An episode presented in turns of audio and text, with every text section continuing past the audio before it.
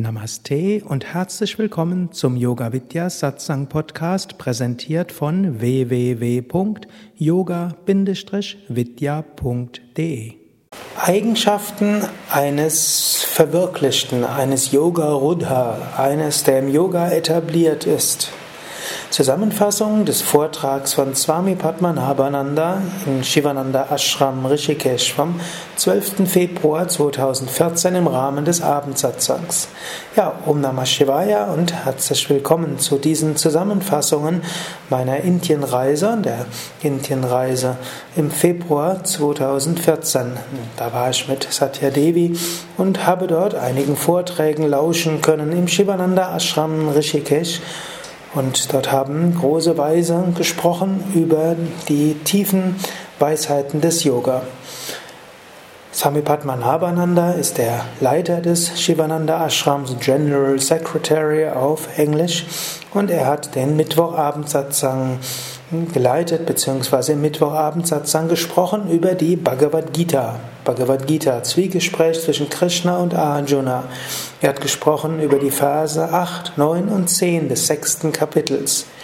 Und Arjuna hat Krishna gefragt, was sind die Eigenschaften eines Yoga Rudhas, eines, der im Yoga gut verankert ist, der die Einheit verwirklicht hat. Was sind die Eigenschaften des Verwirklichten? Ja, wenn Krishna diese Eigenschaften aufzählt, dann gilt, sind es nicht Eigenschaften, die wir versuchen in anderen zu schauen, um zu überprüfen, ist er ein Verwirklichter oder nicht. Es geht nicht darum, dass jetzt man selbst urteilt sondern, wie Shankaracharya in seinem Kommentar sagt, da geht es darum, diese Eigenschaften selbst zu entwickeln. Yoga ist nicht dazu da, um andere zu beurteilen. Yoga ist auch nicht dazu da, um andere zu verurteilen. Yoga will einem nicht zusätzliche Mittel an Hand geben, um andere noch mehr beurteilen zu können, als es der Geist sowieso schon macht. Sondern das sind Eigenschaften, die man selbst entwickeln kann und entwickeln sollte. Diese Eigenschaften, die Krishna im sechsten Kapitel aufzählt, gerade ab Vers 8, 9 und 10, sind Empfehlungen zu eigenem Sadhana. Und da gibt es eine ganze Reihe. Krishna spricht von Wohlwollen, Offenherzigkeit, die man entwickeln soll. Krishna sagt, werde zum Freund aller, werde dabei unparteiisch. Was heißt Wohlwollen für alle? Es heißt, wohlwollend zu sein gegenüber freundlichen Menschen und weniger freundlichen Menschen, gegenüber guten wie auch weniger guten Menschen. Freund aller heißt, gleichmütig zu sein gegenüber allen und ihnen dennoch wohlgesinnt zu sein. Menschen sind manchmal freundlich, manchmal sind Menschen unfreundlich. Manchmal bemühen Menschen sich das Richtige zu tun und dann gibt es aber auch die Verbrecher, die Schlimmes tun. Und es gibt die Heiligen, die im Guten verankert sind. Gegenüber all diesen Menschen gilt es, gleichmütig zu sein, wohlwollend zu sein, Freundlichkeit zu sein. Wie ist das möglich? Wie soll das überhaupt gehen? Das geht nur, wenn du erkennst, alles ist letztlich göttlich. Im Tiefen ist Atman. Gleichmut gegenüber freundlichen wie auch unfreundlichen, gegenüber Verbrechern und Heiligen ist nur möglich, wenn du das erkennst, was allen gemein ist, nämlich das Göttliche. Handle so, wie es nötig ist. Natürlich, du musst einen Menschen, der dir freundlich gegenübersteht, anders verhandeln als ein Dieb, der gerade versucht, dir dein Geld zu klauen. Handle so, wie es nötig ist aber siehe in allem Gott. Und im Dieb ist Gott genauso wie im Wohltäter. Äußerlich tue das, was in der Situation angemessen ist, aber im Inneren siehe Gott. Das ist tiefes Yoga. Siehe Göttlichkeit in allem. Versuche immer wieder dorthin zu kommen. Übe immer wieder, das sagt Krishna im zehnten Vers. Praktiziere diesen Yoga immer wieder, immer wieder. Manchmal gelingt es dir mehr, manchmal gelingt es dir weniger. Aber lass dich nicht durch kleine Niederlagen im Sadhana und kleinen Rückschlägen oder auch großen Rückschlägen entmutigen. Praktiziere immer wieder. Swami Shivananda sagte deshalb auch, sei immer wachsam, immer wieder wachsam. Es kann geschehen, dass du eine Weile tatsächlich aus diesem Geist wirkst, aus diesem Geist des Mitgefühls, aus diesem Geist des Gleichmut, aus diesem Geist der Freundlichkeit gegenüber allen Wesen. Aber dann passe auf, dass nicht plötzlich ein, ja, eine Art Hochmut in dir hochkommt oder dass wieder dieses Urteilen hochkommt, dass du andere von der Tiefe der Seele her verurteilst sei eternal vigilant, wie es Swami Shivananda sagte, sei wachsam, immer wieder. Schau, dass dein Geist auf das Höchste ausgerichtet ist.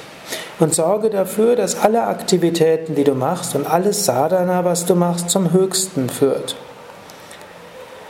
Des Weiteren sagt Krishna, übe allein und kontrolliere den Geist. Übe allein heißt, Hoffe nicht, dass erstmal andere das verwirklichen. Du sagst ja, wenn andere erstmal besser sind, dann werde ich auch besser sein. Gerade wenn du in einer Ashram-Umgebung bist, dann magst du sagen, ja, im Ashram ist dieses nicht so gut und jenes nicht so gut. Und ich wäre ja vollkommen, wenn nur im Ashram alles vollkommen wäre. Nein, darauf sollst du nicht warten, dass andere vollkommen sind, sondern, wie Krishna sagt, übe allein, übe in der Einsamkeit.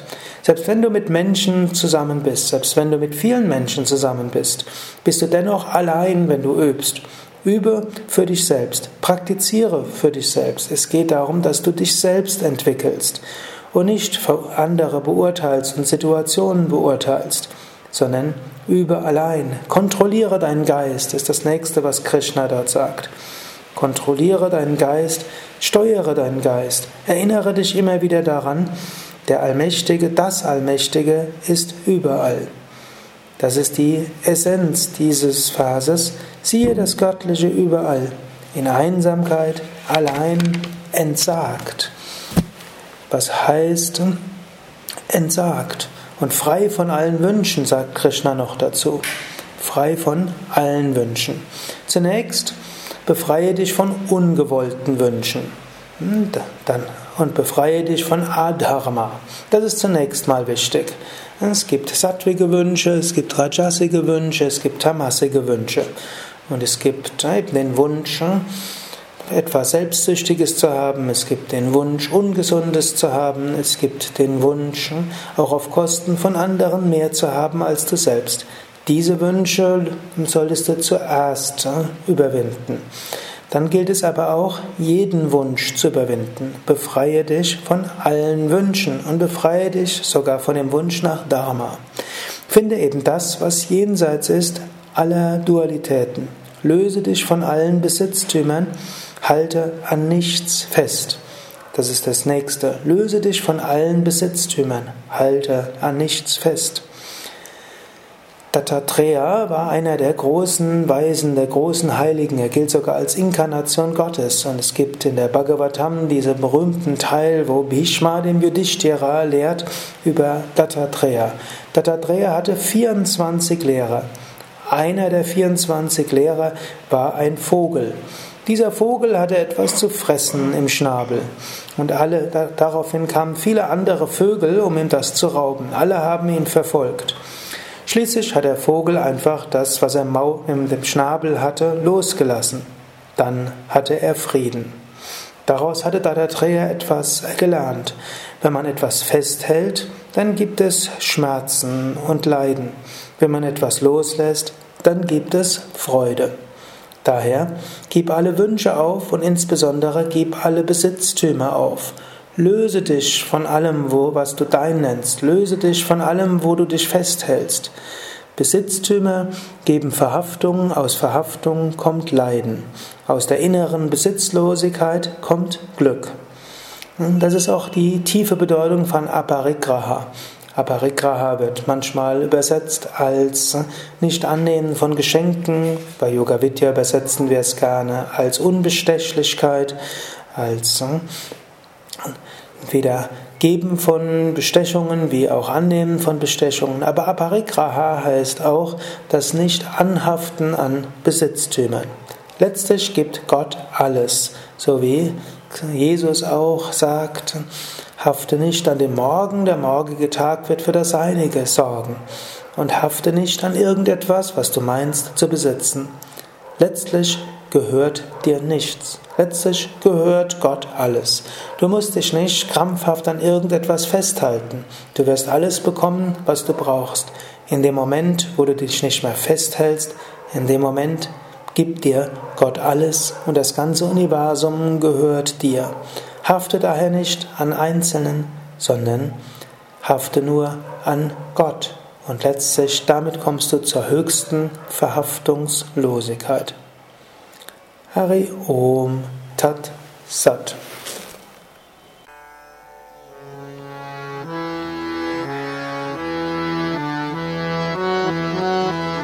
Dies war also die aktuelle Ausgabe des Yoga Vidya Satsang Podcasts, präsentiert von www.yoga-vidya.de